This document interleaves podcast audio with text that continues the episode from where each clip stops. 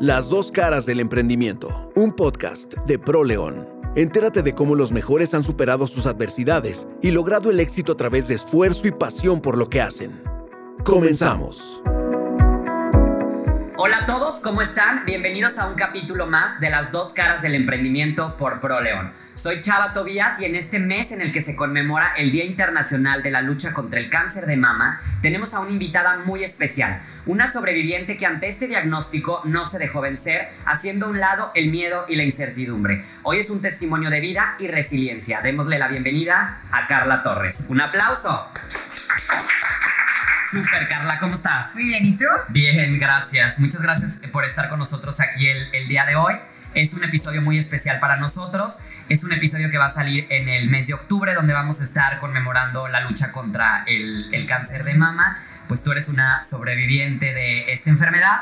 Antes de que nos platiques eh, toda la lucha y todo lo que viviste, me gustaría conocerte un poquito más. Me gustaría que me contestaras cómo recuerdas que fue tu, tu niñez, cómo te acuerdas que eras de niña. Bueno, me acuerdo que mi niñez fue muy feliz. Fui una niña muy alegre siempre, muy estudiosa, muy dedicada. A la fecha lo soy. Eh, muy buena amiga, tenía muchas amigas, también a la fecha las tengo, gracias a Dios. Eh, creo que era buena hija, según yo me acuerdo. Este, y no, pues fue una infancia muy feliz. Súper. ¿Cuántos hermanos tienes? Una hermana. Una hermana que ya estuvo aquí con nosotros. Ya estuvo Cindy aquí con ustedes. Súper, que tiene, bueno, otra lucha completamente otra diferente. Lucha, sí. Nos estuvo aquí platicando, que el episodio también lo tenemos disponible para quien lo quiera, lo quiere escuchar. Cindy Torres es, es tu hermana. Así es. ¿Cómo era la convivencia de niña con, con Cindy? ¿Cómo te acuerdas? Ay, pues padre, digo, obviamente todas las hermanas se pelean, ¿verdad? Y yo de chiquita no creas. La escondía abajo de los peluches en la cuna para que mis papás no la encontraran porque estaba celosísima de ella, obviamente, sí. cuando llegó. Pero ya oh, siempre hubo pleitos y no te voy a decir que no. Y algo chistoso todavía de ella y yo es que creo que hoy en día nos llevamos mucho mejor que viviendo juntas. Obviamente Sí, ya las dos somos sí. casadas, ya cada quien en su casa. Ella le encantaba robarme ropa y pedirme ropa y yo me ponía histérica a diario y no quería prestarle a nadie. Ahorita va a mi closet, se mete y le digo, casi le doy las llaves de mi casa, de tú, güey, agarra lo que Haz quieras. lo que tú quieras. Sí, ya como que es otra cosa, pero siempre hemos sido, creo que, unidas. Ajá. Y la verdad es que sí la considero como mi mejor amiga. Nos llevamos tres Qué padre. Pero sí es como la que a la que le quiero pedir consejo, a la que le quiero llorar, a la que le quiero, quiero desquitarme con alguien, lo que sea, es a ella. Es siempre va a ella. ser con ella. Súper. Sí. Cuando eras niña, ¿cómo te imaginabas que iba a ser tu vida? O sea, ¿qué querías ser o eh, qué- cómo te imaginabas? Híjole, yo creo que cambié muchas veces de qué quería hacer. No era como Digo, que lo tuvieras muy no, definido. la verdad es que no. Ajá. Pero el otro día mi hermana me recordaba, nos encantaba jugar a las Barbies. Ok. Pero luego fue- mi papá siempre fue banquero, 20 años fue director de Nacional Financiera. Entonces nos llevaba cositas de bancos. Entonces mi hermana me dice, ¿te acuerdas que jugabas muchísimo a los bancos? Y A la yo, caja y así. A la caja registradora y así. Hoy en día trabajo en un banco y Sí. llevo 12 años en un banco. Ok. Pero siempre, todavía decía, yo nunca voy a ser banquera. O sea, yo nunca voy a ser como mi papá. Y terminé haciéndolo. Pero no, no me imaginaba como, o sea, lo- digamos como es hoy mi presente, no, no me lo imaginaba así. Súper. ¿Qué estudiaste? Mercadotecnia, Ajá. este, en el TEC de Monterrey. Ok. Terminé en otra cosa que no tiene nada que ver con merca, claramente. diferente. Esa es otra. Mi papá me dice, métete a estudiar finanzas, eres buenísimo estudiando, de buenas calificaciones siempre. Y yo, no, es que nunca voy a ser como tú. Y ve lo que terminé, ya 12 años después en un banco. 12 años. Sí, completamente nada que ver con merca. Digo, creo que ya la merca que estudié yo es súper obsoleta, como está el, El mundo, hoy. sí, es- Hace poquito, no, hace poquito no tanto, hace como dos años estudié un diplomado en el TEC, como de marketing digital, solo por saber así como que hay nuevo. Y creo que de todos modos, ese a hoy es otra cosa también. Completamente diferente. Digo, Sí, como en todo, cañón, en claro, lo que claro, estudies todo te tienes que cambiando. mantener Exacto. constantemente actualizado. Pero más en estos temas que, bueno, es al día, o Ya sea, cada hora sociales, cambia. Exactamente. Totalmente. Eh, ¿qué- ¿Cuál fue el primer trabajo que tuviste? Mira, primero hice prácticas en Capa Ozono, un verano. Después trabajé en un periódico que hacía la M, que se llama Puras Ofertas. Estaba literal en la esquina de la calle donde está la M. Ok. Ahí estuve de gerente, ¿qué será? Como año y medio.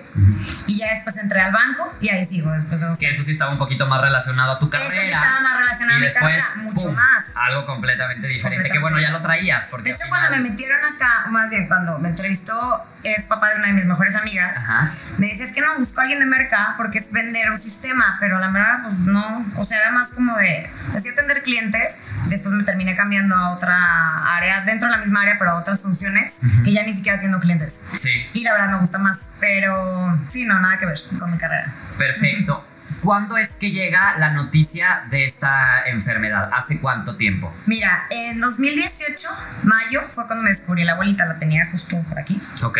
Este, me la descubrí, la toqué, pero pues yo decía, ay no, cáncer, ni por aquí, toda, digo, no toda mi vida, pero al menos, digamos, mi, mi vida adulta, me considero una persona sana en cuanto a o sea, comida, hago mucho ejercicio, ni por aquí. Me pasaba como, voy a tener cáncer. Cáncer. ¿Ya habías tenido alguna experiencia con un Nada, familiar? Nada, nada, nada, cercano. Ok. Nada, ni tío cercano, nada. Este, me encuentro la bolita y varias amigas tienen bolitas de agua que son pues benignas. Entonces decía, pues lo mismo. Pero o dices a lo mejor es un ganglio que está Claro, que sí, inflamado. güey, pero se sentía mucho, o sea, pelotita, literal.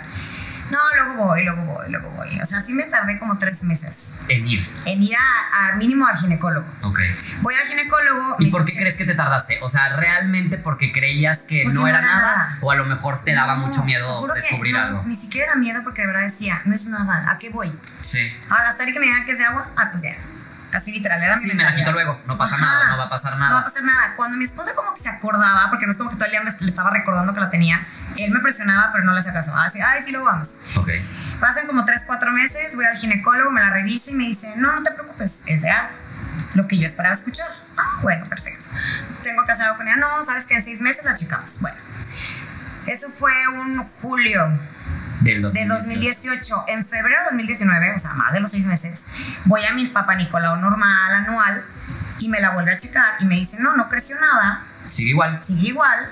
Me dice, si quieres te la quito, pero ¿para qué? Ah, pues no, no me la quites. Yo de querer una operación, pues no Ajá, la voy a sí, querer. claro. Nadie va a querer una cirugía de Sí. por O nomás. la dejas cuando dices voy a Claro. tener tiempo para recuperarme Exactamente, o yo no va a no, que me en mi vida. hablan y todo. Dije, no, bye.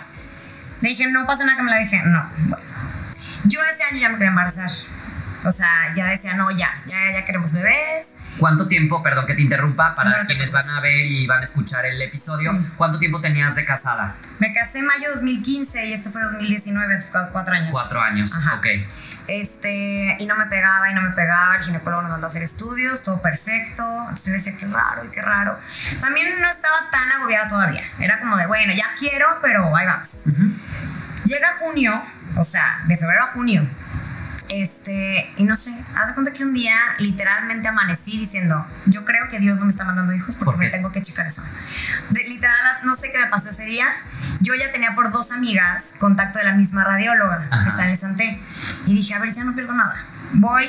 Pero por ti, o sea, ni siquiera el ginecólogo fue No, y te no. dijo, yo a solita, checar eso para ver. Yo solita ¿Y dije. qué onda con el, con pues, el ginecólogo? Mi esposo casi lo quería matar. Sí, claro. la verdad.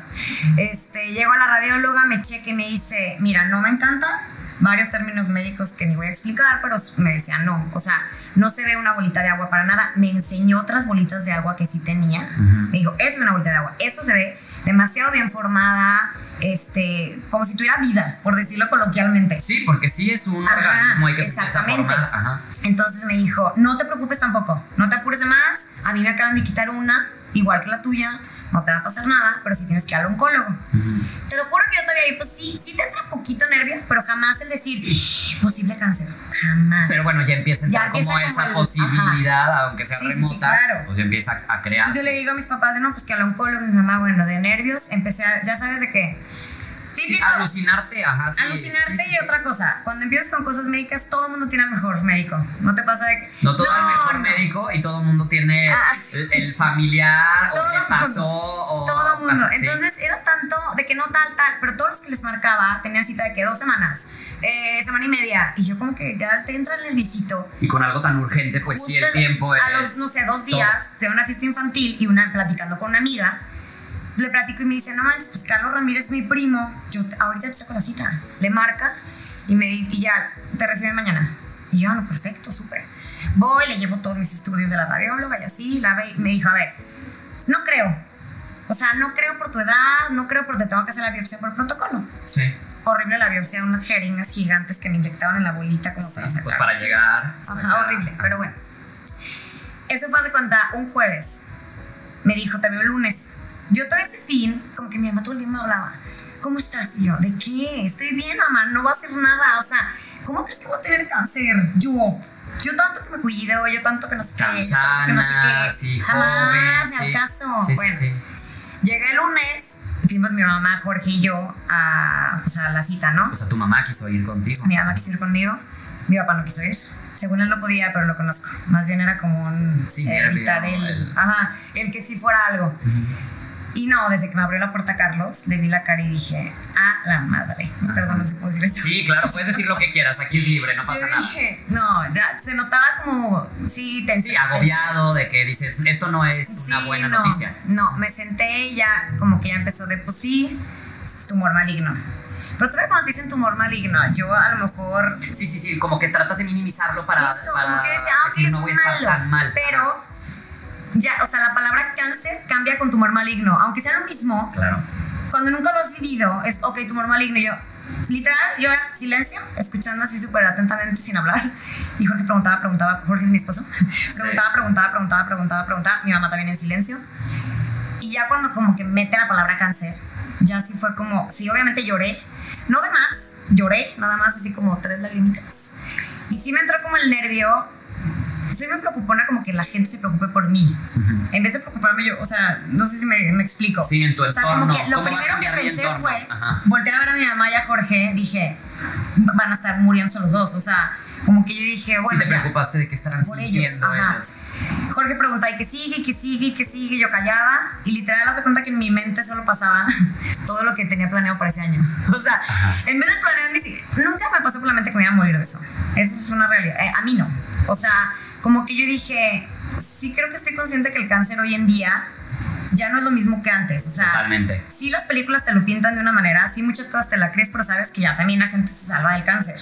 Entonces dije, no. Y hay diferentes tipos morir. de cáncer. Claro. Y hay cánceres más agresivos. Y más hay que yo no me no sentía son mal, tanto. yo estaba bien, entonces dije, no, de eso no voy a morir. Pero sí me entró como el, tenía despedidas de amigas, viajes con amigas, como que No tu trabajo, por eso te pregunté también lo de la parte profesional, o sea, tus planes a lo mejor de, de Como sabes que, hijos. cuenta que mientras Jorge preguntaba, yo estaba como así en la mente, como pensando todo y nada. Sí, en cómo voy a organizar, o sea, no tanto ¿Cómo voy a organizar mi vida? Ajá. cómo voy a organizar o mi cómo me va a vida. afectar todo este año al menos, o sea, hoy en día. Y ya me dice, bueno, a ver, no es urgente que te opere. Si quieres ver con el seguro todo y yo, ¿qué? Me operas mañana. O sea, yo no voy a estar más de un día en mi casa pensando en tengo aquí una bola que es cáncer. Y ahí te dijeron en qué etapa estabas. No, eh, ahí no Eso tanto. todavía no te lo dicen. No, eso te lo dicen ya más bien cuando analizan bien el tumor. Primero te lo tienen que quitar. Ajá. Mira, es, es que hay diferentes tipos de cáncer de mama. Hay unas a las que depende del tumor, empiezan primero con quimios para reducir el tamaño y luego ya lo quitan. Conmigo Ok. sí fue primero la cirugía, no estaba tan grande. Pero si me dice, bueno, pues si quieres te internamos mañana, mañana va a ser puro día de estudios y al siguiente día te operamos. Ah, perfecto. Este, salgo de ahí, obviamente, pues sí, ahí sí me solté llorando, cañón, Jorge más. Este, llegó a casa, me dio de llorar, de acordarme de mi papá. Llegó mi papá. Aquí puedes llorar, todos No, lloramos. Es que este llegó, llegó a casa de libre mi, mamá bien linda. Le habla a mi hermana de, tu hermana tiene cáncer. Así, dice mi hermana, casi suelto a serie a su hijo que estaba recién Sí, pregúntame si estoy sentada, por lo menos. Claro. Entonces como que llegaron a casa de mis papás, mi papá ya estaba ahí y Cindy llegó a casa de mis papás, ya me abrazan y mi papá sale ya sabes de que bien, bien macho. Soy macho. ajá. Le habla a una tía, como que a una tía le escribió supongo, y cuando le habla se soltó. Bueno, nunca lo vi llorar tanto, yo creo. Entonces yo lo abrazaba y yo, no, pero ¿por qué lloras? Ni yo estoy llorando. O sea, no va a pasar nada. ¿Sabes qué? Otra cosa que se, se me olvidó decir, en la, cuando me dicen que es cáncer, nunca me mencionó ni quimioterapias, ni me, men- ni me mencionó la parte de los hijos, ni nada de eso. Como que solo me dijo, te voy a operar, por, por donde está tu tumor, te puedo hacer una cirugía conservadora. Una conservadora es que no me tenían que quitar la mama. Entonces ya desde ahí era de, ah, bueno, o sea, Es, es una me buena van a quitar todo. noticia. Ajá. Yo todavía le decía, pero sí, es, pero sí es seguro. Sí, o sea, sí, me explicó todo el por qué. Me habló de radiaciones, pero radiaciones me decía, pues es con una máquina encima, pues sí se quema la piel, pero nada grave. Entonces como que en mí decía, ok, ah, pues es una cirugía, pues qué flojera la cirugía, pero...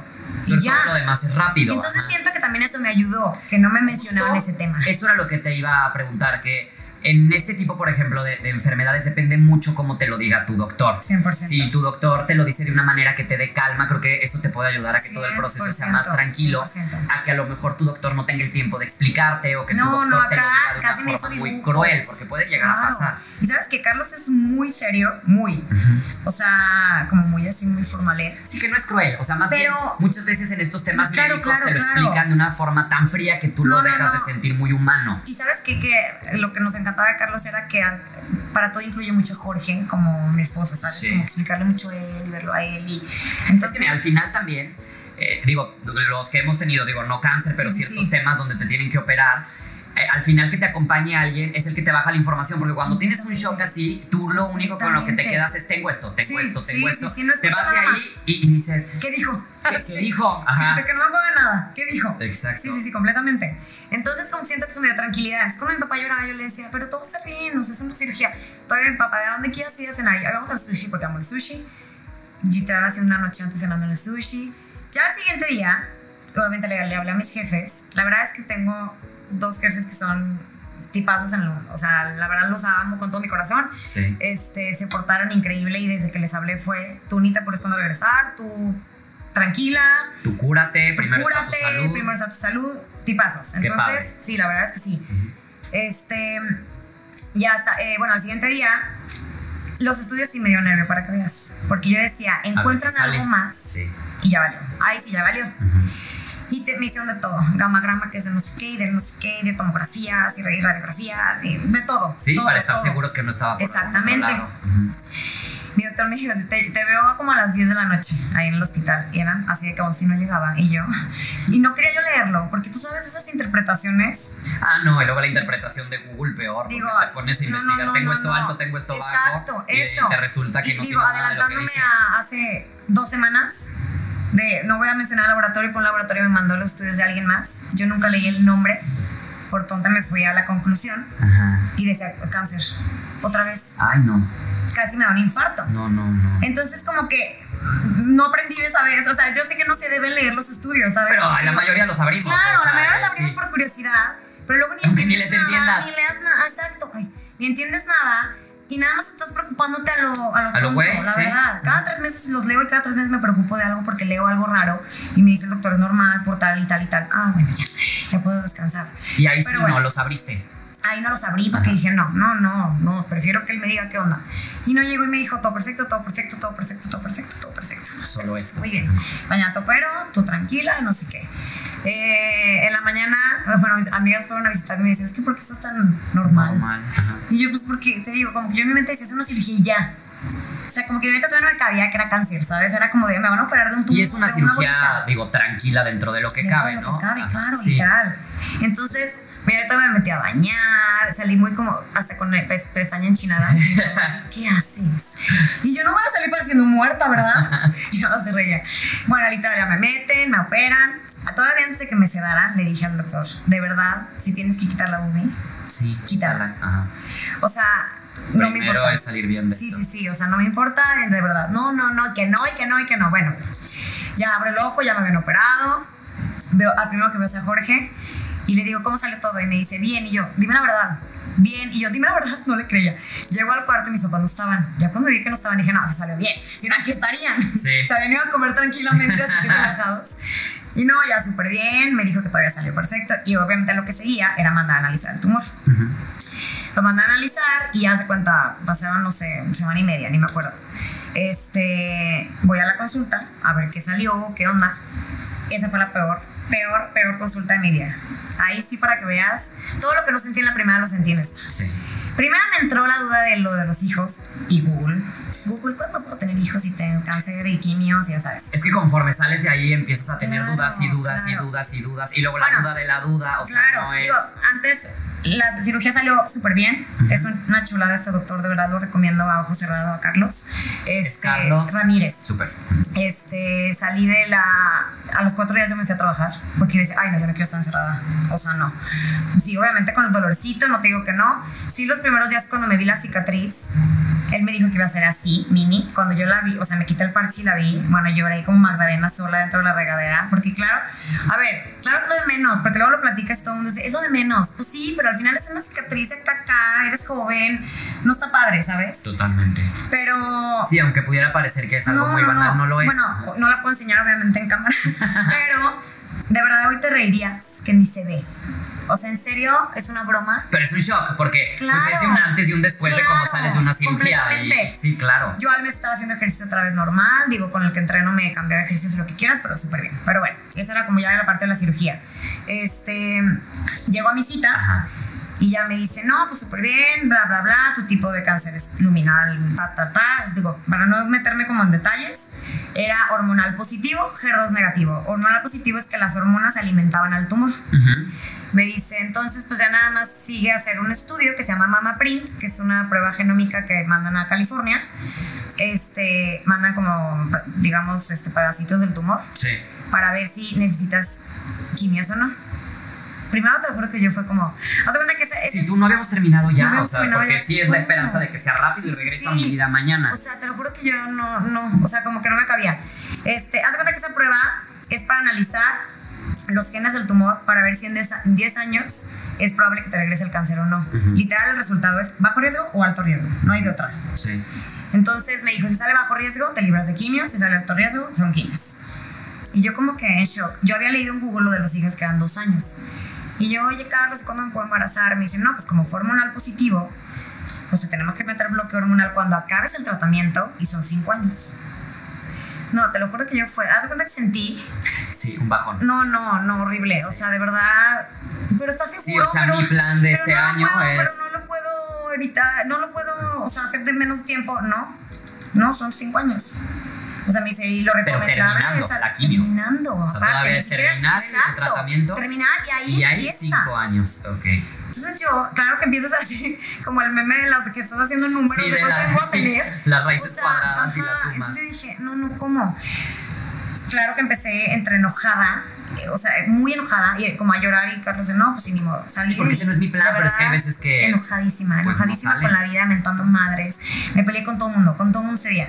O sea, con Jorge, porque Jorge me decía lo de menos, somos tú y yo. El tipazo, la verdad. Sí. No, pero como lo de menos. Y luego así, en plan, llegó con mi papá y mi papá, es lo de menos. Y yo, no, tú no sabes. Si nadie me entiende, nadie, me entiende, nadie sabe lo que estoy sintiendo. Igual, no lo minimice. No, eso. Entonces sí. mí me da coraje que nadie entendía lo que estaba sintiendo, ¿sabes? Entonces yo decía, ya, luego me empecé a pensar, obviamente, lo primero que te viene a la cabeza. Yo digo que a cualquier persona que le dicen quimio es todo el pelo.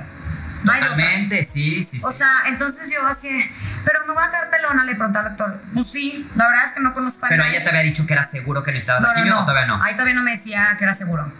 Entonces yo, bueno, me mandan a hacer esa prueba, pero esa prueba tardaba como un mes y medio, creo. No, el peor mes y medio. la, lo que la incertidumbre. Ni, ni te puedo no, no te puedo decir exactamente porque no me acuerdo, pero supone mínimo un mes. Un mes. Era mucho tiempo. Ok. Para esto me dice, yo te sugiero que vayas con un especialista en fertilidad para ver cuáles son tus opciones. Para ver si puedes congelar tus ojos. Exactamente. Entonces yo ya desde ahí dices, ay, no, no, ¿cómo? ¿Cómo? ¿Por qué? Entonces, bueno, me recomendaron si no quiero, no era mi plan, no yo quería plan, que todo fuera normal, yo quería sencillo, que fácil, sencillo, sí. exacto. O porque a mí, porque, porque a mí. Ah, sí, exacto. totalmente. Y más, ¿sabes que Tengo una bolita de amigas, digo, tengo varias bolitas de amigas, pero tengo una que son fértiles, de, no, no, sí, de, de broma. que nada más de voltearlas a ver ya están embarazadas. Exactamente, todas tienen tres, cuatro hijos, entonces dices, ¿cómo? O sea, si te da como él. Si yo quería eso, yo quería así eso, de rápido, ¿sabes? Sí. Entonces, bueno, me recomendaron a Toño Gutiérrez, el de Clínica Vida. Sí. Me recomendaban a varios, pero todo el mundo me decía, es que muchos lo hacen en Clínica Vida, vete con el de Clínica Vida. Uh -huh. Es seguro. Bueno, una, otro, otro, bueno, que de verdad lo amo, lo adoro, es una chulada de persona. Bueno, me vio y le platiqué mi casa y me abrazaba y te apapacha y te hace sentir así como todo va a estar bien, ya sabes. ¿Qué es lo que necesitas? Ay, no, en, claro, en claro, momentos? y te da confianza y te da como todo. Me revisa y resulta, hace cuenta que cada mes las mujeres tenemos cierto número de óvulos. Uh -huh. Resulta que para mi edad yo debía tener, te voy a inventar, 30 y tenía 8. Uh -huh. Entonces me dice, no, pues sí tienes que congelar. A fuerza. Porque si a la mera hora sí te dan quimios, los, las quimios acaban con lo que te quede. Uh -huh. Entonces yo así, ya mira, primera, la verdad es que el dinero, porque no es algo barato y no es algo que los seguros te paguen. No. Porque los seguros nunca van a pagar nada de fertilidad. No. Entonces empiezas como de... Deberían, pero sí. Deberían, pero no lo hacen. Este, y luego me dijo, y la verdad tienes tan poquitos que voy a tener que hacerte dos extracciones de óvulos. Entonces ya empiezas como de, Dios mío, Dios Pero bueno, mío. los avances, ¿no? No, o sea, no, de la claro. medicina. Porque antes sería no tienes Antes hijos sería, y no ya. tienes hijos y ya. Y, y sabes que ahí también no era seguro que tuviera quimios, pero yo decía, y si digo que no y no lo hago y a la mejor se me dan quimios, No, eso ya era a fuerza, sí. y me voy a arrepentir. Sí, yo sabía que me iba a arrepentir, ¿sabes? Y dije, no, ni modo, pues Lo sí, hago. lo hacemos, o sea, está bien. Eso en el mes y medio. Bueno, Eso, en el mes. eso fue en Ah, ese inter, sí. exacto. Para esto, yo tenía una despedida en Tulum con mis amigas. Bueno, al grado, imagínate que no dejé mis planes. Que me llevé, haz de cuenta que te me tenía que inyectar hormonas en el estómago todos los días para el cierto día que iba a hacer la extracción. Me llevé mis, todas mis inyecciones, yo me inyectaba en el día. Bueno, no me inyectaba yo, me inyectaba una amiga. Bueno, a ese grado de que yo nunca dejé mi vida, ¿eh? Nunca dejé mi vida y creo que fue lo, me- lo que más me ayudó en el mundo. Yo creo que sí. o sea, yo literal. Y me Sí, porque en el momento en el que te empiezas a viaje. sentir fuera de la normalidad, Claro. entonces empiezas a empezar a sentir Claro, enferma. Claro, no, acá Sí. me llevé todo. La extracción ni se siente nada. O sea, literal, te duermen completamente, ni, ni sentí nada, la verdad. Fueron dos extracciones. ah, Logré congelar 10 óvulos. Tengo ahí, los tengo ahí congeladitos en Clínica Vida. Súper. Este. ¿Qué más? Y ya, bueno, pasa el mes y medio. Ya sabes de que esa, esa cita. Sí, de que le estás esperando, pero también a y vez de no quieres que ya llegue. Eso, eso Ajá. como que yo decía, no, ya, ya tuve, o sea, ya me dijeron que tengo cáncer, ya fue algo malo, va, va a salir que no necesito quimios. Y ya llego, parece de broma, haz de cuenta que era una tablita así, Sí. alto riesgo y bajo riesgo. Salió de en medio al alto riesgo un así, Ay, nada, o sea, nada. nada, nada, nada. Nada. Para ese entonces yo ya estaba con otro doctor. Digo que bueno, o sea, Sí, sí, sí, aunque eso claro. era Sí, sí, sí, claro. más para allá que para acá, pues por lo menos. Algo, eso es bueno, mucho. claro. Ah, sí. Y ya estaba con otro doctor, se llama Bricio Moreno, porque Carlos es nada más el cirujano. Entonces él me mandó con Bricio Sí, Moreno. Para todo lo que sigue ya. El, Y Bricio el me dijo, es que a ver, si no quisieras quimios no es tan descabellado. Pero está peor que creo que te digan eso porque es como de, ¿qué decir? ¿Qué hago? Ajá, mejor dime, las necesito a fuerzas. Ajá. Entonces, O sea, no era 100%. no era 100% porque me decía por cómo salió. Pero, O sea, lo- tú podía que ya estuvieras ahí libre. Pues en teoría, no, me faltaban radiaciones, eso sí era fuerza. Eso sí era fuerza. Pero sabes que el hecho que no me quitaban la mama, sí yo sabía que involucraba tener radiaciones. Pero yo decía, ay, bueno, no pasa nada, que me den radiaciones. Este, de las quimios, me, me empieza a explicar, no, pues serían cuatro quimios y yo por eso me va a caer el pelo. Y ya, porque ya está ahora con otro doctor, ¿no? y me dice, no conozco a nadie que no se le caigan con ese tratamiento. Sí. O sea, sí, sí o sí. Existe algo del gorro caliente, no sé si sabías. No, sí, pero dicen que te mueres es el dolor. broma. Que es, es doloroso. Sí. Dice que nunca funciona Ujú. y es carísimo. Sí. O sea, no hay ni Y para que las que lo intentan o los que lo intentan a la primera dicen ya no puedo. Exactamente. Entonces como que dije, no, pues no. Para esto como que yo salgo de esa cita y primera, sabes que te abruma demasiado la opinión de la gente. Como de, no, no tomes quimios y te van a matar las quimios y van a acabar con todo lo saludable de tu cuerpo y no lo hagas. Y ahí, Carla, por ejemplo, ¿de quién, de, de quién tenías opiniones? ¿De personas que habían tenido cáncer? No, Es que bueno, pues este también desde ahí, ¿no? exacto. Este, no, y te voy a decir que sí hubo una persona que a lo mejor su mamá había tenido cáncer, pero dices, bueno, también no significa que me va a ir como a tu mamá. Es que cada, en cualquier enfermedad, eh, aunque sea la misma, es Exacto, completamente diferente. Exacto, entonces decía, no, entonces bueno, todo el mundo me empezó a recomendar a oncólogos para que pidiera otra opinión, lo cual yo dije, sí, estoy de acuerdo que está mejor otra opinión. La verdad es que otra opinión solo para que me digan que no necesitaba quimios, la neta. Y te dijeron lo mismo. Acá me había dicho Bricio que necesitaba necesitar cuatro quimios. Entonces, en- me voy a México con un doctor que me recomendaron, que es el más fregón del mundo, no sé qué. Sí, es una eminencia y lo que quieras. Para mi gusto es un señor ya muy grande, que se quedó en la época en la que casi mataban al pobre paciente por curarlo de cáncer. Sí, sí, ¿Sí me entiendes? sí. O sea, entonces yo llego con él. Mi papá nunca había ido ni a una consulta conmigo. Esa fue la primera que fue en la vida conmigo. O sea, fue él, mi mamá y, y Jorge. Checa todos mis estudios, me dice la cirugía súper bien hecha, perfecta, no sé qué. No, no, no, claro, quimios, claro. De hecho, 16. 16 quimios, te vamos a dar cuatro rojas, no sé cuántas blancas, no sé cuántas, no sé qué. Sí, o sea, ya nada más, algo así. completamente. Si tú querías algo mínimo y fue algo así, mucho te puede mayor. dañar el corazón, pero te las vamos a dar súper despacio. No, no, o sea, yo estaba... Tú vas y ya me regreso con el otro. Sí, sí, Ajá, sí, sí, sí. Salgo, dice mi mamá, ni habíamos cerrado la puerta cuando tú ya estabas mentando madres. Yo creo que hasta te escuchó, Sí. porque le dije, ni de broma me voy a tratar con él. Ajá. Entonces, todo ese viaje me peleé con mi papá, porque obviamente mi papá decía, Sí, este es el no wow, el máximo, lo máximo. que te tengan que, dar, o sea, es para curarte, háztelo. Y yo sí, pero... Y a lo mejor como papá dices, ah, entre más Claro, mejor, así. Claro, pero yo le decía, qué padre, curas. qué padre tu hija sin cáncer y con daños en el corazón y con daños en... No, y menos yo que era tan sana, ¿sabes? Sí. Era, no, no me cuide tanto para terminar dañada de todo, ¿no? Entonces ya, como que sabes que dije, no. Regreso. Jorge, digamos que confiaba mucho en Carlos. Entonces fuimos con Carlos a, a pedirle su opinión, que digo, él es el cirujano. Sí, pero aún así tiene Aún todo el así, conocimiento. Claro, Ujú. entonces literal abrió una página que creo que usan los doctores, no sé ni cómo se llama, y me empezó a enseñar que ahí metes como todo, lo- digamos, las características del paciente y todo lo que tiene, bla, bla, bla, y ahí te salen diferentes tratamientos. Y me dice, está el 16 y está el de 4. Los dos son válidos. Y en tu caso es válido. Sí. Y claro que invité a mi papá a esa cita, ¿eh? Y ya, como que lo dejé tranquilo.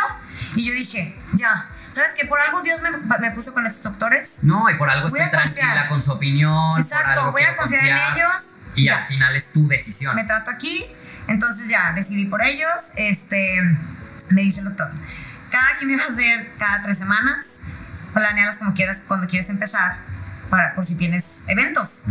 No, claro que yo sí tenía otro viaje a Disney de despedida también y dije, no, yo no lo voy a perder. Entonces yo, a ver, si me dan la quimio tal día, supongo que dejo una semana para así ir. Entonces ya, me- me llega la primera quimio, obviamente yo muerta de nervios. Para esto me mandaste un, me, me pasaron a un lugar en México que se llama Capilartes para pelucas oncológicas. La diferencia de las oncológicas es que por dentro no es la típica peluca que pica, es como un material como de ese silicón, como el de los brasieres que se pegan. Sí. Este, para que no te pique Sí, para que no se siente el pelo. y para que no se te mueva. Sí. Entonces la mandé a hacer literal por WhatsApp. O sea, Cintia Muñoz es una chava de aquí de León. este, ella tuvo cáncer y ella fue la que me ayudó cañón en ese tema porque ella hace pelucas, pero para obras de teatro y así. Entonces ella andaba en México, me dijo, yo voy a verlas. Si quieres, para verlas si están bien, para ver el color y todo. Sí. Un, un ángel en mi vida, una tipaza. Este, ella me dice, no, Porque yo- tarda, ¿no? En Sí. entregártela. O sea, Dijo, yo creo que tal día. No, no, yo la quería tener día uno, entonces me caía el pelo y me dijeron, no, pues se te va a caer más o menos. Tan, yo dije, tal Sí, día no lo se te cae la primera quimio, no, ¿sí? No, en la No. primera no. Entonces, bueno, entre la primera y segunda. Ah, ¿a poco sí? Sí. Ajá. Entonces, cuando me- ya, llega el día de la primer quimio. La verdad, bien, o sea, sí son horas de estar con el medicamento. A mí no me pusieron catéter. Me dijo el doctor, es que son cuatro. ¿Para qué te pongo catéter? En Me la dijo, vena. En la vena. Ujú. Sí, esa vez me empezó a quemar. No, yo así como loca me la tengo que cambiar de lado y así. Pero no me arrepiento de no haber tenido catéter. O sea, sí le sufrí. No, pero por me cuatro duró, no- no me duró así caso. como. Te aguantas, No, no, de acá, porque era por acá. Se notaba la vena como negra durante mucho tiempo Sí. de, de eso. Pero a la fecha digo, qué bueno que lo hice. O sea, no me arrepiento de haberlo hecho así. Este, No hiciste otra operación, ¿no? Para el Sí, exacto. sí. Dije, no, oye, ya basta. Entonces, me fue a ver. Obviamente es horrible porque una soy muy, muy independiente. Me choca ser atenida a lo que sea. Ah, yo soy igual. No sí. lo tolero. Entonces, como que Y que estén, ¿cómo te sientes? eso. ¿Qué tienes? No, no, ¿Qué no. te Y era como de. No, a ver, mi- las ganas era cero. O sea, yo en la cama como deshecha, no me sentía mal. Pero sí, o sea, como nunca vomité. Digo, te dan. Es que a ver, lo que te digo. Hoy en día no es lo mismo que lo que ves en una película. Te dan medicamento para el vómito, para la náusea, para el no sé qué, para el no sé qué, para evitar todo eso. Sí tenía mucho asco, como gastritis, cero ganas de comer. Cero, y como muchísimo. Pero cero ganas de comer. Sí. Pero aquí literal la clave en mi vida fue Jorge. No, muy cañón. ¿Sabes que mi nutrióloga ve mucha gente con cáncer? Mi nutrióloga que ya tenía desde hace tiempo. Sí. Y me dijo, no puedes perder masa muscular. Es lo más importante de todo, Carla. Me dice, porque cada quimio te va a ir peor. La proteína es lo esencial en tu vida ahorita. Ok. Entonces Jorge era de que me hacía lo que quería comer y lo que sea. Y yo no quería literal, no meter la boca. O sea, me daba a comer en la boca de te lo vas a acabar. Sí. Y no me voy de aquí hasta que te lo comería chiquita. Para esto, yo como que nunca tuve una, digamos, una amiga cercana o alguien a quien preguntarle si es, si algo no, si es normal algo, si es- no sé, qué se siente, nada, yo no tenía a quien preguntarle nada. Literal, mi fuente era Google. Sí. Entonces, ¿Y el doctor? y el doctor. Entonces, hace cuenta que yo había leído de cualquier, digamos, infección puede ser muy grave en ti. Yo dije, pero voy a Disney, al o sea, al lugar con más gente. Sí, Entonces me totalmente. empezó a dar como la psicosis, como y Me voy a enfermar. me voy a enfermar y si me pasa algo. Para esto le, yo le platico al doctor y me dice, no, no te apures, te voy a mandar unas este, vacunas que te levantan las defensas. Pues pero nunca me dijo que antes de levantármelas me iban a tirar más. No, no, entre, la, entre cada primer quimio Sí. y las vacunas, yo estaba deshecha. Sí, sí. Deshecha en el piso mal, no me podía levantar. Lloraba todo el día porque yo decía, De lo mal, mi sí, de viaje que te mueves cuatro nada días. sientes que te duele todo. Claro. Y días ya no fui. Entonces me sentía súper mal. Mira, todo lo que me decían que hiciera, decía, me empezaron a decir, toma CBD. Me tomé CBD. Yo creo que sí me ayudó. Sí, pero en ese momento Pero tú en ese momento lo que te lo vas sea. a tomar y te vas a Ah, levantar y no va a pasar no, no, eso. no.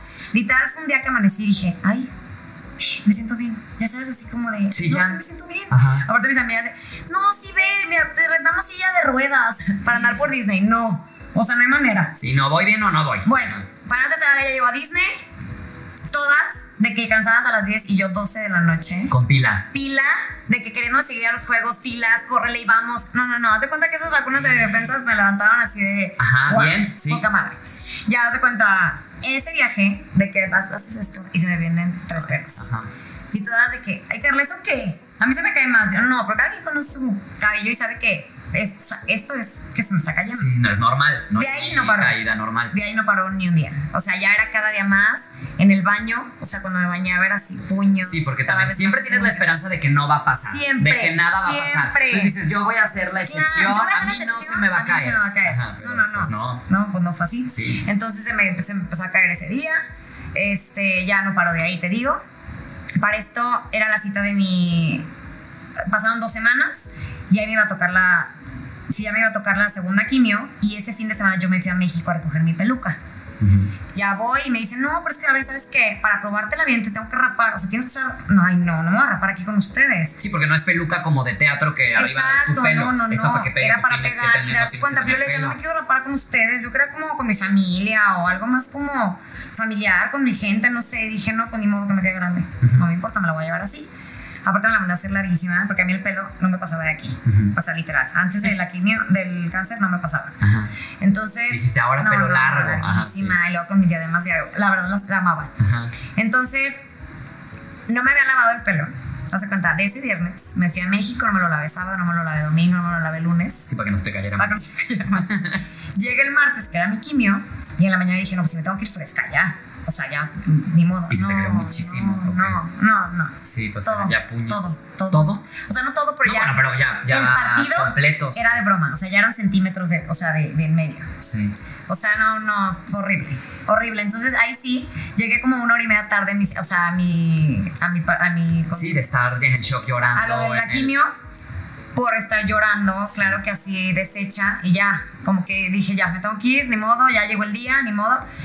Voy, me hagas en la quimio, ¿Y quién era el que siempre te levantaba? Tu Jorge. esposo. O sea, siempre. fue muy cañón. Ok. O sea, Porque mi- ya ves que comentaste que tú eres muy preocupona Sí. y que lo que no quieres es ver Claro, a alguien más, hecho, pues menos a tu esposo. pero en menos, este caso, pues digo, el que más vulnerable seguramente te veía era él. y- y 100%. si no, él te levantaba. Digo, obviamente pues, mis papás, mi hermana y todo también, pero pues al final vivo con él. ¿Sabes? O sea, él, él fue, porque mi mamá me decía, es que vente a vivir a la casa, estos, ya sabes que los papás te quieren consentir, yo soy feliz en casa de mis papás, pero tu cama es tu cama, ¿sabes? Es como tu, no, dije, no, yo necesito estar a gusto en mi cama, en mi ambiente, en mi No, casa. y, y que tengas una pareja así es una Sí, preocupación menos, ¿no? Porque luego, digo, no sé si te pasó o no, porque seguramente muchos que tienen esta enfermedad, pues también dicen qué va a pasar con mi matrimonio, ¿no? Ah, no, no, o sea, de qué 100%. manera va a reaccionar, cómo lo vamos en a vivir. mil formas. Totalmente. En mil formas, la verdad. Entonces, no, él, él así de llamo, tranquila, no sé qué. Bueno, fue la segunda quimio, todo bien. Este, yo había hecho cita, eh, siempre me corto el pelo en la compañía del corte. Ok. Este, y las amo y las adoro a todos los de ahí. Y la mamá de Sofi tuvo cáncer de mama también. Sí. como que me identificaba, o sea, como que se- me entiende, ¿sabes?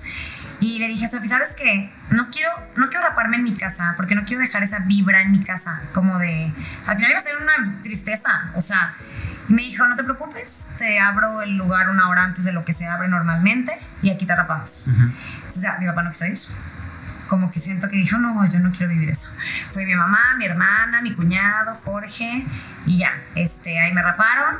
Sí lloré, pero sabes que yo creo que lloré más el día que me salí de bañar, que se me vino tanto, pero descansé. Sí, porque esta ya era una decisión con un grupo de apoyo. Siento que parte de mi alma descansó así como de, Ya, ya, ya pasó. ya pasó lo peor. O sea, porque al final era lo que más me apuraba, lo que más me agobiaba. Ya pasó, ya se acabó esta agonía. Que aparte era una agonía todas las mañanas ver tanto por una almohada, el piso. Ya, dije ya. Sí, obviamente sí afecta porque te sientes pues, rarísima. O sea, a ver, mucha gente usa el término de no te preocupes. Ay, solo el pelo. Es solo el pelo. Ay, crece. Pues no, sí, es horrible. Es la peor parte de todo el Sí, cáncer. porque aparte lo dicen desde fuera, no lo están fuera, viviendo ellos, no saben fuera. realmente lo que Porque es. sabes que al final es la forma de darte cuenta tú en el espejo que estás enferma. O sea, puedes sentirte perfecto, pero te volteas a ver al espejo y dices, tengo cáncer. Sí, exacto. ¿Sabes?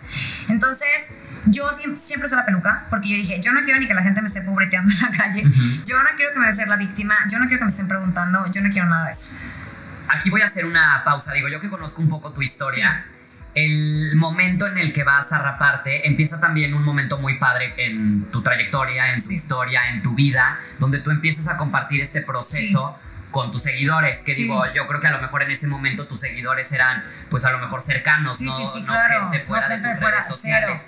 Pero en este momento en el que tú ya decides eh, subir este video en donde Sí. yo me acuerdo que te están rapando, está tu grupo de apoyo, te están echando porras, Sí. creo que lloras en el Sí, sí, video. Creo que es en el primer acercamiento en el que como tu lucha con el cáncer empieza a hacerse hacia afuera ¿Sabes y qué? empiezas a tener impacto en otras personas. Parte ¿no? de lo mismo que estoy explicando de la peluca fue el compartirlo. Como que yo dije, me choca el que la gente esté. ¿Y qué tendrá? ¿Y qué le pasó? Y entonces dije, no, yo lo platico. Al menos la gente cercana está en mis redes, que ellos lo lean. O sea, y ahí expliqué lo que tenía, cómo tenía, bla, bla, bla, bla, todo. Y literal me la, me la pasé compartiendo Qué cada padre. quimio, cómo me sentí. Este. Entonces, a mí me ayudó cañón. Y sabes qué? Híjole, la cantidad de personas que me escribí, porque luego me decía alguien, no, pero las malas vibras, las malas vibras, no recibí ni una mala vibra. No, Al contrario, de verdad, gente que decía, tengo sin ver 10 años. sí. Unos mensajes que decían, wow, me la pasé llorando con todos los mensajes que mandaban. personas que a lo mejor empiezan a Claro. tener familiares enfermos, incluso ellos mismos, pues encuentran Así. esa, en esa fortaleza que tú estás teniendo, o a lo mejor en redes sociales, porque no sabes Sí, realmente sí, lo que está pasando con la persona, mil gente pero me inspira a, se- a sentirte menos mal. Claro, obviamente. Y mi gente me ha contactado que no conozco y no he conocido a la fecha. Sí. ¿Sabes? Entonces, sí, la- fue una de las cosas más padres que decidí hacer, Ok. como que compartir tanto mi historia. Este, y me sentí eso súper apapachada, todo el mundo te echa porra, súper padre. Entonces, pues ya, llegó la tercera quimio, llegó la cuarta quimio. La cuarta creo que fue la que estuvo más insoportable y lógicamente. La última. Era la última, pero yo estaba, no, no, de un genio. Mira, pobre Jorge, yo no sé cómo aguantaba. O sea, Es que yo- en todo, ¿no? no, Lo último no, siempre es como no, que lo no. que más trabajo te cuesta. Como Eso. cuando estás haciendo ejercicio y la Sí. última repetición te cuesta como Sí, si fuera sí. Ah, la de que cuenta. acabas de hacer en toda Exacto. tu vida. En vez de, ya Ya acabé. terminé, ajá. No, era así mal, pero bueno. Acabé, gracias a Dios, súper bien. Acabé como en, ¿qué será? Noviembre. En diciembre empiezo radiaciones, fueron 24 radiaciones. La radiación es molesta porque es todos los días en la misma posición en lo que te hacen. Me, me hicieron tre- cinco tatuajes aquí y dos puntos acá Sí. para que esté en el, mi- el mismo lugar la máquina todos los días. Bueno, grité como una loca y me di cuenta que no me puedo poner un tatuaje. este, pero sí se te quema la piel como si te quedaras en el sol dos días. Sí duele, obviamente. Sí. Pero no, nada que ver. O sea, literal, Jorge pasaba por mí al trabajo y hacerme, iba a hacerme mi sesión de 15 minutos y me regresaba a trabajar. Sí. Yo nunca me sentí cansada, yo hice ejercicio normal, todo normal en mi vida. Y literal, el doctor me dijo, usa esta crema, la usas dos veces al día y yo la usaba 10. Así de todo le aplastas. Iba al baño en, mi trabajo. Así se me me ponía rápido plasta todo bien, literal en una semana. Sí está a lo mejor color más cafecito, más oscurita, pero como nueva, Todo regenerada, todo Ajá. perfecto. Y ya eso lo acabé en febrero de 2020, de verdad, así rayando con la pandemia. Gracias a Dios. Sí, sí, no, qué horror. Qué horror, hospital. qué sí. horror, la verdad. Entonces ya empieza pandemia del banco, como al final yo seguía, digamos, corría riesgo, porque, me, o sea, acababa de terminar el tratamiento, me mandaban a mi casa Sí, un año, tres defensas. meses. Ay, Dios. Primero, la verdad, me volví a loca y después mm, lo agradezco muchísimo ese año. O sea, digo, trabajaba desde mi casa, pero, ay, no, como que pude sentir el comer con Jorge diario, el cosas que no hago en mi día a día, ¿sabes? Entonces lo disfruté mucho. ¿Cuándo es cuando te dicen ya estás libre? No, todavía no me han dicho. Todavía no Se han dicho. O sea, bueno, a ver, me hacen estudios cada tres meses de sangre y cada año me hacen tomografía. Ujú.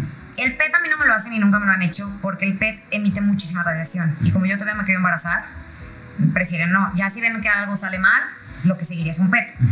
Pero sí, cada, o sea, he salido limpia siempre, pero así que me digan, ya estás libre hasta que acabe los cinco años del tratamiento Ah, sí, hormonal. sí, sí, sí. ¿Sabes? Sí, pero Como ahorita- quien dice, sigo en tratamiento. ¿Cuándo te dijeron? O sea, la primera de ya. O sea, ya está Ah, todo ya, bien, ya no vamos a hacer más. radiaciones. Ajá. Todo es, pues sí, recién acabé radiaciones, me hice los estudios y todo salió bien. ¿Y qué sentiste? Pues sí, alivio como de ya. ya salió, ya se. Como que dices, wow. Ahora sí puedo volver a planear Ajá, o sea, como dije, wow. Pues sí, nos empezó pandemia. Te lo juro que fue así de, ¿cómo?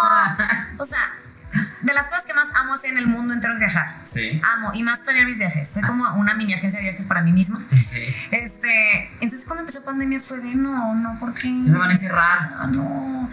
Pero también te voy a decir que yo tenía mucho miedo, no miedo, pero la parte, me sentía muy segura con mi peluca. Entonces, cuando me- ya me empezaba a crecer el pelo, Sí, que ya pues te no la tienes traer la quitar y peluca. ahora es dejar que empiece a crecer poquitito. Y yo no creo que, me- o sea, como que no me Mira, mi mamá todavía tenía el pelo cortito, de literal de niño. Y siempre me Porque sí decía, le gusta. un día lo vas a tener así tú y te va a encantar ese cortillo. En la vida, mamá. Ajá. En la vida. Bueno, cuando llega este le dije, ay, Diosito, perdón. Siempre sí, ¿verdad? Este. Entonces me empieza a crecer, pero todo mi crecimiento fue encerrada. Entonces, de alguna manera me cayó bien. Sí, porque, Porque no yo tenías no quería tanta esa fiesta, parte. ni Ajá. ni nada. Pero te voy a- no te voy a mentir, hoy en día como que digo, me hubiera gustado disfrutarlo más. Sí, porque, Porque no lo no vas a volver a en tener así. Sí, Digo, espero, totalmente. espero en Dios que en mi Por el vida. plano es. Ajá. Pero no, por mi gusto no lo haría. Ok. O sea, todo el mundo me dice, te veías guapísima. Pues sí, pero... Sí, pero a mí me gusta mi pelo largo. Ah, o sea, no, no, no. Ok. Entonces, bueno, todo ese año de pandemia fue que fuera creciendo el cabello, todo. Este, hoy no tengo más largo que nunca en mi vida entera. sí. Tengo mucho más que nunca en mi vida entera. Entonces, bueno, algo bueno salió de, de esa parte. Tu estilo de vida, el que tenías antes de tener cáncer, mencionaste que siempre fue muy saludable, de ejercicio, Sí. de nutrióloga, de buena alimentación. Eso, digo, para quienes nos van a ver y quienes van a escuchar esta entrevista, los doctores que te decían que en qué te ayudaba, o sea, porque sí, luego dicen es un mito, no pasa nada, hasta los que tienen mejores hábitos les Ay, pasa y lo viven igual. Tengo ¿En- algo, ¿En qué te ayudaba? tengo algo de eso en contra de los doctores. Este, a mí se me hace mal que los doctores no den un estilo de vida de alimentación cuando tienes cáncer. Como que yo le preguntaba de, no, lo que quieras. A ver, la explicación de mi doctor era, mucha gente en quimios no quiere comer, yo no quería comer. Entonces, si todavía aparte le dices que comer, no van a comer nada. Tiene lógica. Y sí, y sí pasaba algo, ¿eh? A mí se me antojaba todo el día hamburguesas, doritos, lo que nunca en la vida. Sí. En mi mente quería comer eso, pero no me lo comía. Ujú. ¿Por qué? Porque yo siempre he sido muy disciplinada y dije, si siempre he sido disciplinada, enferma más. Sí. O sea, No, y voy a salir de esto, también quiero salir de esto, bien. claro. Sí. a ver, mi nutrióloga, a mí lo que me ha enseñado, porque no es como que ella dice, no, ella me lo ha enseñado, me ha casi dado a estudiar libros de cómo el azúcar sí influye, Sí. y si afecta y si es malo. Muchos doctores dicen que es mito. Muchos de mi grupo, ahorita te contaré de ese grupo, dicen que es mito. Lo cual es aceptable. Cada quien, yo creo que cada quien debe seguir lo que le da paz. A mí me da paz pensar que me cuido mucho en la comida. Trato de hacer dieta low carb o cetogénica. No digo que nunca me como un postre. Amo los postres. Soy súper dulcera y de repente me como lo que se me antoje. Pero sí trato de cuidarme. Creo que el ejercicio sí es la parte. Antes siempre fui muy de hacer deporte. Ahora Más. más y ahora sí no es negociable el no hacer, el no hacer ejercicio. Sí. O sea, luego me dicen, ay, hoy no hagas. No, o sea, antes no voy a una reunión que no hacer ejercicio. Qué A ese grado ya me convertí. Sí, la gente a lo mejor me dice que exagerada. Pero Pero, así digo, te si sientes tranquila, hacía, ¿sí? Ahora no, o sea, no hay manera. Porque creo que, a ver, lo de la, lo de la alimentación sí es como una gente dice una cosa, otra, otra, otra. Pero la- el ejercicio es como lo que todo el mundo dice que sí funciona. Totalmente. ¿Sabes? Sí. Sigo mi mismo estilo de vida, Qué padre. la verdad. Actualmente, tu plan de ser mamá, ¿en dónde está? ¿En qué proceso te encuentras en, ese, en, en esa etapa? Mira, ¿Cuánto falta? ¿Qué- Este, a ver, sigue. estoy ahorita en un tratamiento de bloqueo hormonal, que básicamente es una menopausia inducida. Es una inyección cada mes y es pastillas todos los días. Es doble, doble menopausia inducida, si lo quieres ver así. Es el peor, peor tratamiento de todos los que viví. O sea, la Sí. es horrible, horrible. Entre bochornos, entre cambios de humor. Yo nunca me había sentido depresiva. Y me he sentido depresiva muchas, O mucha arriba parte de estas. Ajá. Eh, muy- con muchísima ansiedad. Este. Es que, ¿sabes qué? La- creo que la vida después del cáncer es la difícil. O sea, como que mucha gente. el- a ver, en el tratamiento toda la gente está ahí contigo. ¿Sabes? Como de, ¿cómo estás? Y te apapachan y, Y te si se puede, y vamos. se acaba y es como de, ah, ya Allá, me curaste, súper. No que me sienta sola, no, cero, pero sí es como de nadie te cuenta esta parte. Y sabes que es como un shock de muchas cosas, porque a ver, una, ahorita me voy a la parte de los hijos. Una es como dentro de ti es como sentir la obligación de no me puedo estresar por nada porque superé un cáncer y lo peor que me pudo pasar es el cáncer. Y es como de no, pues también se vale. La vida normal es estrés y la vida normal. Totalmente. Pero es como un shock de emociones internas, como de no debo sentirme mal por esto, esto no, no es relevante. Y luego te voy a decir que el tema de los hijos sí me ha pegado bien cañón. No tanto por el que muera por un bebé. Todo mi alrededor tiene bebés. Y es bien difícil. O sea, ¿sabes qué? Yo podría aceptarlo. Por ejemplo, una amiga, el otro día fui a la fiesta infantil de su hija súper lejos, casi por su lado. Pero la- las amo, amo sus hijas. Me dice, de verdad, wow, que viniste, qué padre que viniste. Y digo, a ver, si es mi forma de ver a mis amigas, yo voy a ir. O sea, aunque no tenga hijos y no Sí. tenga un niño que llevar. Pero luego no me ahorita me está pasando que todas empiezan a tener amigos de la escuela, otras amistades, nuevas bolitas. Sí. Jorge y yo no tenemos eso. Entonces ya hasta de cosas no nos invitan. De que, ay no, pues para qué lo voy a invitar al bautizo, para qué lo voy a invitar a la primera comunión, para que lo voy... Pues no tienen hijos a quien llevar. Pues sí, pero no es mi decisión el no tener hijos tampoco, ¿sabes? Totalmente, Entonces, sí. sí me ha costado y sobre todo este año muchísimo, muchísimo, muchísimo ese tema. Pero bueno, viéndolo por otro lado, me he hecho bien egoísta con mi tiempo. Como que, y siento que, no digo, seguro lo vives tú y cualquier persona, cuando creces te vas haciendo más de tus cosas, tu tiempo. Ah, sí, totalmente. Te vas haciendo más mañosito de tu Sí, vida, ¿sabes? Sí, sí, sí. Entonces, esa parte, Porque el tiempo ya lo cuentas diferente, eso, ¿no? ya lo cuento súper Sí. diferente. Y ahora me ha entrado últimamente la idea de, ¿y si quiero tener hijos? o sea, como que Sí, o, lo- o a lo mejor también te entra de realmente si es lo que yo quiero o es porque todo mi alrededor está en esa etapa que yo no estoy viviendo. Entonces. ¿es una decisión mía o es una decisión que estoy tomando Exactamente. porque me influyen todos los demás? Exactamente, entonces, y es eso, es como de... O incluso por la ciudad, digo, la forma tan tradicional de que se vive aquí en León muchas 100%. veces, en ciertos No, círculos. claro, casi casi no vales como mujer si no tienes hijos. O sea, entonces, como que me ha entrado eso y me ha entrado el... Todo el día hago ejercicio. De verdad me gusta trabajar. A mí me encanta hacer... A ver, estoy casada y, y lo que quieras, pero me gusta tener mi dinero. Es una realidad. Me gusta, si me quiero comprar algo, tener mi dinero. Si quiero hacer un viaje, poder invitar yo a mi esposo si quiero. Sí, ¿sabes? O sea, entonces me gusta trabajar, amo hacer ejercicio, me gusta dormir. Digo, soy bien desvelada, pero todo eso ya le dudo de si quiero. Pero a ver, también siento que el- la parte de ansiedad que me da el medicamento de bloqueo hormonal, no sé ni quién soy ahorita. Es una realidad. Y es bien difícil como que... Sí, a lo mejor esa decisión tendría que ser una vez que se termine Eso, esto y eso, que ¿sabes? Sí. regreses a esa normalidad que tienes que tener, porque esto pues definitivamente no es tu No, cuerpo, claro, es, la- es claro. las hormonas que te están metiendo. Exacto, y luego digo, esa ansiedad será normal de sentirme como que estoy en una parte en la que no, no estoy segura de nada. Sí. No estoy segura si estoy contenta en algo, no estoy segura si me gusta algo, no estoy segura. Como bien insegura, yo no era así. Como bien ansiosa, de todo dudo, de, ay, no sé, es horrible. ¿Y a esto cu- cuánto tiempo le, le resta? Bueno, ¿cuánto le falta? Mira, me falta un año y medio. Ah, Ya no nada. falta nada. Ajá, bueno, pero es que es lo que te digo, al final es Pero cuando no ya falta sientes nada. peor. No, la neta sí, Sí. está cañón. Y el otro día me decían, ¿y qué vas a hacer? Luego, luego buscar bebés. Mi mentalidad era que sí. Así, casi, casi. Yo dejo la pastilla y el mes. al otro día, ajá, sí. Pero no, ya decidí que no, que me voy a esperar aunque sea unos seis meses. Digo, ya Sí, voy a estar. para pensar con la la realidad. mente ahora sí ya clara. Eso, quiero volver decir, a encontrarme a mí misma. A ver, yo sé que no voy a ser la misma de antes del cáncer. ¿Por qué? Porque obviamente cambié. Obviamente algo tuvo que influir en mí, tengo que ser diferente en algo, ¿sabes? Sí. Pero si quiero volver a sentirme sin todos esos efectos secundarios que me da este medicamento, ¿sabes? O sea, una vez me lo cambiaron el medicamento, que porque era mejor. No, no. Articulaciones deshechas, se me dañó la articulación de aquí, me duele diario, este, no puedo hacer ejercicio, lloraba todo el día. Todo el día, todo Qué el horror. día. Ajá. Yo decía, no, ¿qué es esto? Sí, no. Le dije al doctor, me lo quitó. Pero bueno, es lo que te digo, no, no estoy súper. Digo, el cuestionario que me mandaste, que decía, ¿cómo te defines? Te juro que me costó mucho. Sí. Le tuve que preguntar al grupo de mis, de mis papás. De mis papás y, y mi cuñado y mi hermana y Jorge así. ¿Quién ¿Me soy? pueden ayudar? Ajá. No, de verdad, porque en serio ahorita siento que iba a poner tal, pero no, ya no soy tanto. O tal y no soy tanto.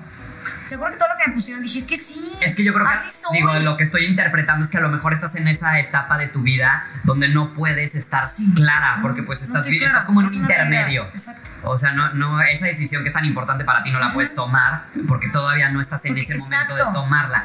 Y también a lo mejor un antes y un después del cáncer es cuando ya estás totalmente libre de medicamentos o de ciertas Exacto. eh, eh, Porque ahorita yo no me características siento, ya estoy del otro lado del cáncer, no. Exacto, no. No, la neta no. Y sabes qué? que aparte, cada tres meses estudios, es inyecciones cada tres meses, es el nerviosito cada tres meses de, ay no, claro que va a salir que no, pero ¿y si sí? Ajá.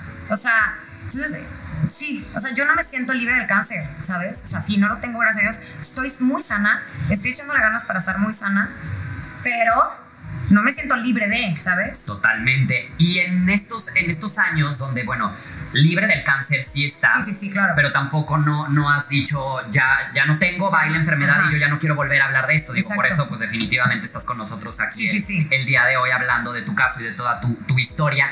¿Cómo es que has contribuido a la causa? A la o sea, ¿de causa. qué manera, digo, aparte de platicarlo en ciertos foros, en ciertos lugares donde te han invitado a que cuentes tu historia, ¿de qué manera estás activa participando para apoyar a otras con lo que tú viviste? Mira, por un lado mis redes sociales, te digo que muchísimas chavas me han contactado por ahí y te lo juro que me llena tanto el corazón, así de como que darles ese ánimo que a mí nadie, me- o sea, no, no que no me dieran porque me lo dio mi familia, pero nadie que me entendiera porque lo estaba viviendo igual, ¿sabes?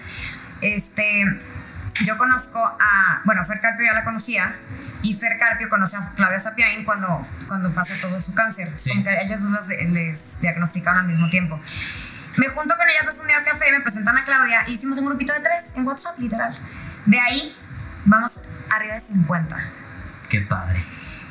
Digo, por un lado feo, pero por un lado padrísimo, porque te lo juro que Sí, bien o sea, por tener No, la enfermedad, claro. pero qué padre que encuentres apoyo y no te sientas que estás viviéndolo sola, ¿no? Claro, ¿sabes qué? Los doctores muchas veces no te dicen nada, está cañón. Sí. O sea, hay veces que dices. O lo ¿por qué- frío que te digo, nadie es me el dijo término que esto médico. me podía pasar? ¿O por qué nadie me dijo que.? No, yo lo leía en Google y sabía por eso, pero hay gente que no le gusta leer Google, lo cual creo que es lo mejor. No, y las dudas a lo mejor del día a día, Claro. que tampoco el doctor te va a recibir diario en su consultorio, ¿no? Entonces acá, literal, preguntamos hasta, tú pensarías que una tontería, pero esas tonterías alguien ya lo vivió. Entonces es padrísimo, ¿sabes? Nuestro plan se supone que sí es apoyar alguna fundación. De hecho, vamos a hacer una como campaña ahorita, nos van a hacer un video bien padre para hacer, digamos, conciencia en este mes. O sea, conciencia, a, a ver, a las mujeres, una, que de verdad se chequen. O sea, que se chequen, que se autoexploren. Si no vayan al ginecólogo y que la chequen. Y que si algo ven mal, no se queden con opinión, como yo. O sea, que cualquier anomalía, chéquensela, no pierden nada, ¿sabes? Yo creo que está mal que las mastografías hagan hasta los 40. Porque de verdad, cada día son más jóvenes lo que yo, menos de 40 las que yo conozco que tienen cáncer. Sí, y el tiempo es lo más importante. El tiempo es lo más importante, una detección temprana es lo más importante para que estés en bien. cualquier enfermedad. Exactamente. Sí, totalmente. Entonces, acá está padre porque te digo, nos apoyamos, nos entendemos, nos, nos juntamos muchas veces y es padrísimo porque nadie te entiende como alguien que lo está viviendo. Sí. Nadie te entiende como el día que llegas y envías a todas pelonas, ya sabes. O sea, de que una tres pelos, otra Sí. el chinillo. Entonces, padrísimo, nos morimos de risa, nos entendemos. Este, también me ha pasado que amigas me marquen de que, oye, a la amiga de la amiga eh, tiene cáncer y está de verdad súper agüitada. ¿Le puedo pasar el ¿Crees que puedo teléfono? hablar contigo? Claro. Y de, de verdad no me dejarán mentir, si alguien de ellas lo escucha esto, me he hecho audios de 20 minutos. Así de esos audios molestos, Sí, de que le pones en entrevista que X. estamos teniendo ahorita, pero en un voice note. En un voice note, literal. Así de toda historia. Y te lo juro que a la última que ayudé así, me decía, es que de verdad no sé la tranquilidad que me, que me da escucharte. O sea, escuchar todo lo que me cuentas, escucharte tan feliz, escucharte, verte tan guapa en tu Sí, porque Instagram, al porque final no dices, si, si ella está bien, yo voy a estar también igual, voy a estar igual. Claro, entonces, sí es bien padre. Es de- como que la, de las misiones más bonitas que me dejó, eso. ¿Planeas hacerlo por el resto de tu Por el vida? resto de mi vida si puedo, sí. Súper. Sí, Sí, porque sí, va- a lo mejor va- van a pasar los años No, y esto lo vas a dejar atrás y a lo mejor digo en 20 años, 30 años va a ser una etapa de tu vida que, Que ya pasó que puedes que decir, bye. "Ah, yo ya, ya pasó, ¿no? Ay, no, yo feliz. O a lo mejor en 30 años Yo vas a feliz seguir porque te lo juro involucrada que en es esta causa. eso, como sentir que le dices apoyo a alguien. Totalmente. Te voy a hacer una última pregunta Sí. para pasar a una dinámica que tenemos, Muy porque bien. digo, podemos estar horas. aquí platicando. Como te decía, esto va a salir en el mes de octubre, donde vamos a estar, este, bueno, conmemorando el, el Día del Cáncer de Mama. Me gustaría que le dieras un mensaje a estas mujeres que a lo mejor están recibiendo la noticia apenas. Eh, ¿Qué les podrías decir acerca de tu experiencia para que les des ánimos para vencer esta enfermedad? Mira, una, y siempre ha sido mi frase, y dentro de mi grupo todas dicen que es mi frase, el todo pasa. Todo pasa, te lo juro que hasta ahorita en mi último tratamiento, que lo del que me pasó las articulaciones, yo decía es que nunca se van a quitar y de verdad todo pasa. Obviamente hay sentimientos que no se te van a quitar, pero digamos esa sensación de ahogo de que te abruma todo, pasa, pasa y vuelves a, a tratar de hacer tu vida, a ser feliz, a, a- a tu vida regular, todo. Este, y por otro lado, que siempre busquen apoyo. O sea, como este grupo que les contaba, que me pueden escribir a mí en mi Instagram y yo las meto con todo gusto porque creo que somos felices de, de recibir gente nueva y a quien podamos apoyar. Y alguien que te entiende es básico y alguien que te acompañe. O sea, yo en mi caso fue mi familia, mi, mi esposo, mis suegros, o sea, ahora sí que toda mi familia cercana, mis amigas, eh, hasta la gente de mi trabajo que se portó increíble conmigo. Eso, que te apapachen, que te acompañen, que te entiendan, es súper básico. Y a la gente que está viendo que, que está acompañando a alguien con cáncer, no minimice nada de esos sentimientos. Creo que es lo más importante. O sea, si es el pelo, si es cualquier cosa, no minimice nada, más bien apoyen, escuchen a la persona y traten de estar ahora sí que con ellos. Padrísimo, está increíble ese mensaje. Súper, vamos a pasar a una dinámica. Carla. Este, mi equipo planeó unas preguntas para ti, están bien fáciles de responder. Digo, ya conocimos mucho de tu historia en la entrevista que acabamos de tener, pero para conocerte un poquito más, vamos a sacar tres papelitos de aquí y nos los vas a tratar de responder. Muy bien. Súper, vamos al primero, sacamos y leemos la preguntita. Si se te consideran tres deseos, ¿cuáles serían? Uy, Esa está buena. dedicarme a viajar por el mundo. Y que me paguen por eso. Ok. Dos, podría decir que el tener hijos, pero más bien que Dios me mande la claridad para saber qué es lo que quiero en mi vida y estar segura de mi decisión. Ujú. Y mi tercer deseo, podría decir tener mucho dinero, pero a ver, tener dinero para poder explotarlo en lo que más amo en el mundo, que es lo mismo, viajar. O sea, de verdad es lo que más me llena el todo. O sea, es lo que más me, me, me subo a un avión y ya soy la persona más feliz del mundo. Entonces, puede ser eso. Súper, perfecto. Vamos a la segunda. A ver. Si tuvieras que armar un maratón de películas, ¿cuáles seleccionarías? Ay, joles. Ok. No voy a decir puras de amor o así, porque vas a verse muy ridículo. No, las que tú quieras. Las Notebook, que a típica que todo el mundo dice que su favorita, sí es. Esa es una. Ok. Amo las películas de acción Ajá.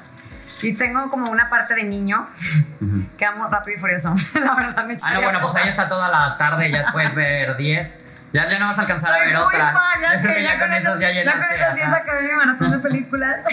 Este, ¿sabes qué? No soy muy de que tengo una muy, o sea, muy que me encante, pero yo creo que las de acción y amor son mis favoritas. Súper. Todas las de Rápido y Furioso. Todas las de Rápido y Furioso. Y las de Marvel también soy muy fan. Buenísimo. La tercera Tercera. y última pregunta. Para cerrar. Mm, ¿Cuál es la mayor lección que te enseñó el cáncer?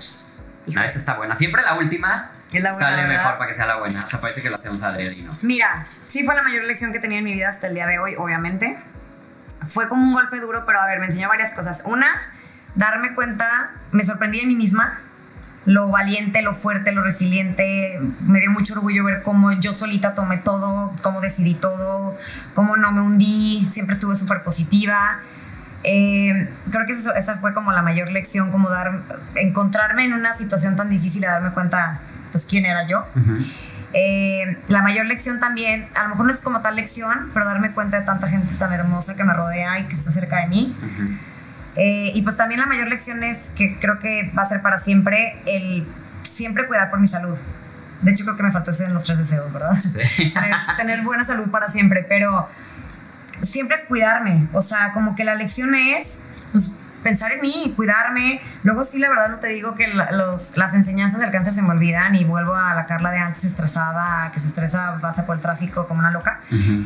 Y digo, a ver, o, o luego la gente me tiene que aterrizar más bien, no yo sola, la verdad. Sí, acuérdate. Acuérdate, o sea, entonces como que la lección es esa, cuidar, cuidar de mí. Cuando, a ver, cuando tengo ganas de comerme tres hamburguesas y cinco hot dogs en un día, pues no, no es, a ver, tranquila, es salud.